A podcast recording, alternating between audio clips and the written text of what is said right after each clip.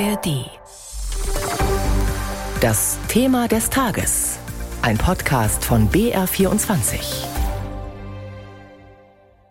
Wie umgehen mit künstlicher Intelligenz? In Zeiten von Deepfakes, in denen vermeintlich echte Politiker irgendeinen Quatsch erzählen und in denen Software in der Lage ist, Gedichte zu schreiben. KI birgt zugleich enorme Risiken, aber auch große Chancen. Mein Name ist Stefanie Mannhardt und wir wollen uns in diesem BR24-Thema des Tages anschauen, wie die EU künstliche Intelligenz regulieren will. Der sogenannte AI Act wäre das weltweit erste umfassende Gesetz dazu und der soll heute beim Treffen der EU-Botschafter beschlossen werden. Deutschland hatte da zuletzt Bedenken, aber die sind jetzt offenbar ausgeräumt. Unser BR-Technik-Experte Christian Schiffer hat die Entwicklungen verfolgt. Schönen guten Morgen, Christian. Guten Morgen. Was also soll denn jetzt wie reguliert werden und was haben wir, die normalen Nutzer oder auch Konsumenten davon? Ja, also dieser AI Act ist tatsächlich das erste weltweite Gesetz, äh, wenn es um Regulierung von künstlicher Intelligenz geht. Und das Ziel ist eigentlich, uns zu schützen.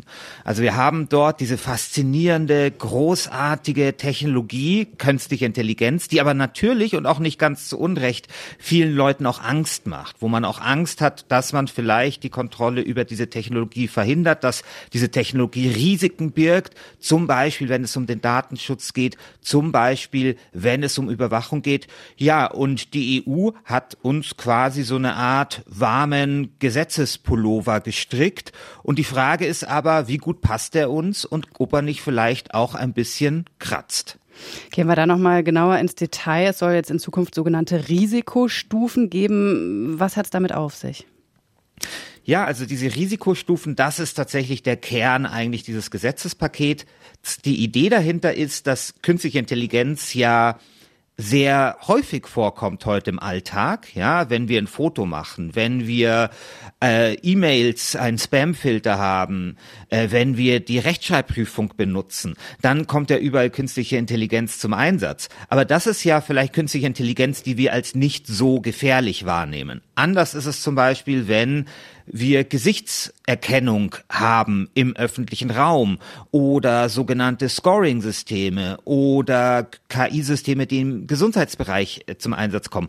Da würden wir dann vielleicht eher sagen, okay, das ist ein Risiko. Und die EU probiert sozusagen, naja, diese Breite von KI-Anwendungen gerecht zu werden, indem sie eben diese verschiedenen Risikoklassen macht. Es gibt da vier Stück davon, die ja die sozusagen wichtigste oder die äh, mit den drastischsten Folgen. Das ist die Risikogruppe ähm, inakzeptables Risiko. Da ist zum Beispiel so etwas wie Gesichtserkennung im öffentlichen Raum drin. Da gibt es dann wiederum Ausnahmen für die Strafverfolgungsbehörden. Da ist aber auch Social Scoring drin. Und das sind KI-Anwendungen, die einfach verboten werden. Und dann gibt es die Risikostufe, ja, äh, kritisches Risiko oder besonders hohes Risiko.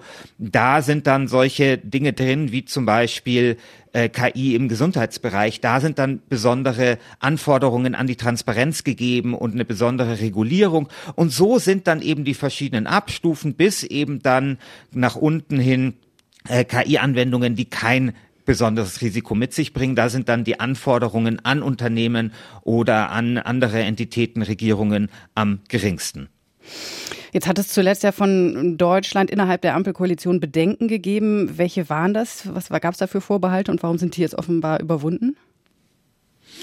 Ja, es ist ja immer so ein bisschen die Frage, reguliert man zu viel? Also Europa ist ja immer sehr stolz darauf, auf ihre Regulierungsgesetzgebung. Also man nehme nur mal die Datenschutzgrundverordnung und teilweise sind das auch Gesetzesgebungen, die in äh, in andere Länder, in andere Regionen auch exportiert werden, die auch Vorbildfunktion haben. Das macht Europa sehr stolz teilweise. Auf der anderen Seite muss man aber auch sagen, wir haben in Europa, anders als in den USA, kaum große äh, IT-Unternehmen. Und ähm, da ist sozusagen dann die Frage, ja, wie gleicht man das aus? Kann es nicht sein, dass man vielleicht zu viel reguliert und dann jungen Unternehmen jegliche äh, Luft zum Atmen nimmt. Und das ist genau dieser Grundkonflikt. Und ähm, Deutschland, also insbesondere die FDP, insbesondere Digitalminister Volker Wissing, die fanden eben möglicherweise geht dieses Gesetz ein bisschen zu weit, möglicherweise braucht man da doch noch ein bisschen Ausnahmen und andere Länder wie beispielsweise Frankreich oder Italien haben das ganz ähnlich gesehen. Mittlerweile hat man sich aber geeinigt und deswegen dürfte das Gesetz jetzt auch über die Bühne gehen. Alles klar, also ähm, wie die großen US-Tech-Giganten auf diese neuen Regeln ähm, schauen, dazu gleich mehr. Dann spreche ich noch mit unserem Korrespondenten in den USA. Aber äh, Christian Schiffer von dir noch ganz kurz eine Einordnung. Wie ist der Tenor in der deutschen IT-Wirtschaft dazu?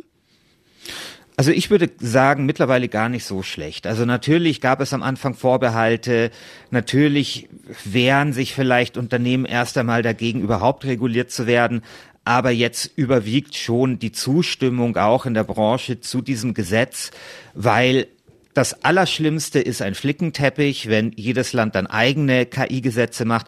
Und was Unternehmen natürlich überhaupt nicht wollen, ist Rechtsunsicherheit.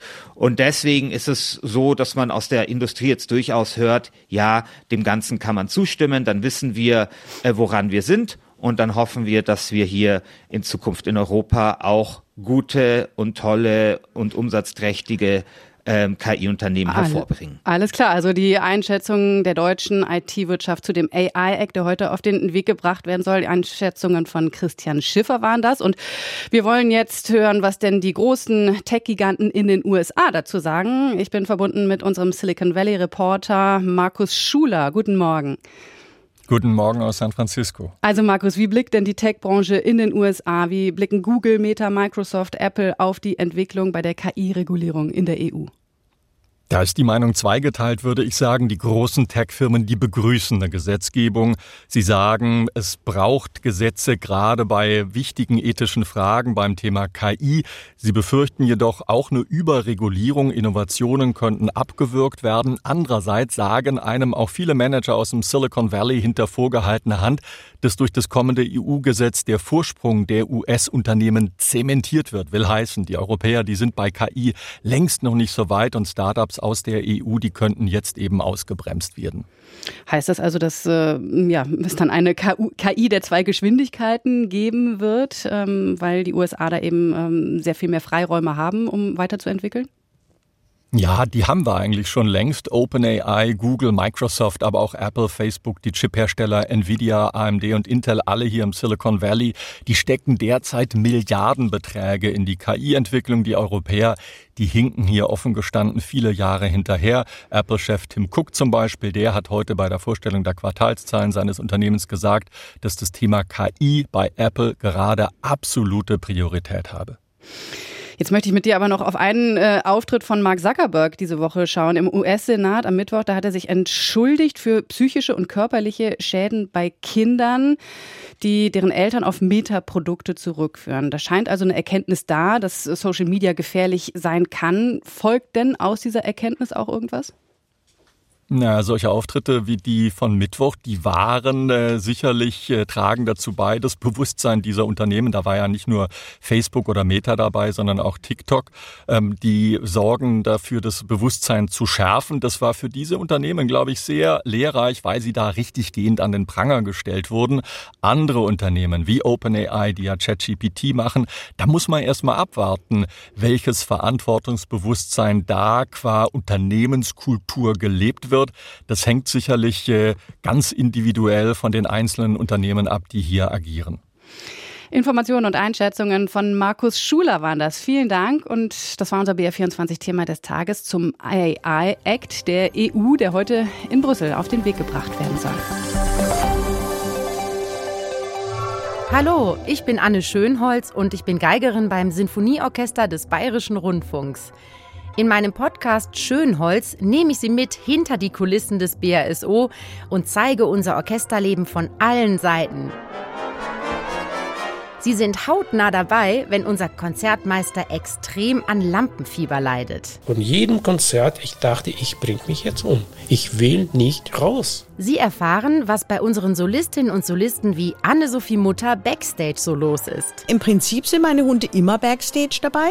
So ein paar Haare in der Stradivari drin, das ist das Geheimnis des Klanges. Und auch unser zukünftiger Chefdirigent Sir Simon Rattle steht mir per Telefon in jeder Podcast-Folge zur Seite. Hallo Sir Simon, hier ist Anne. Anna, hi. Have you got a question? Schönholz, der Orchester-Podcast des BRSO. Jeden Dienstag in der ARD-Audiothek und überall sonst, wo es Podcasts gibt.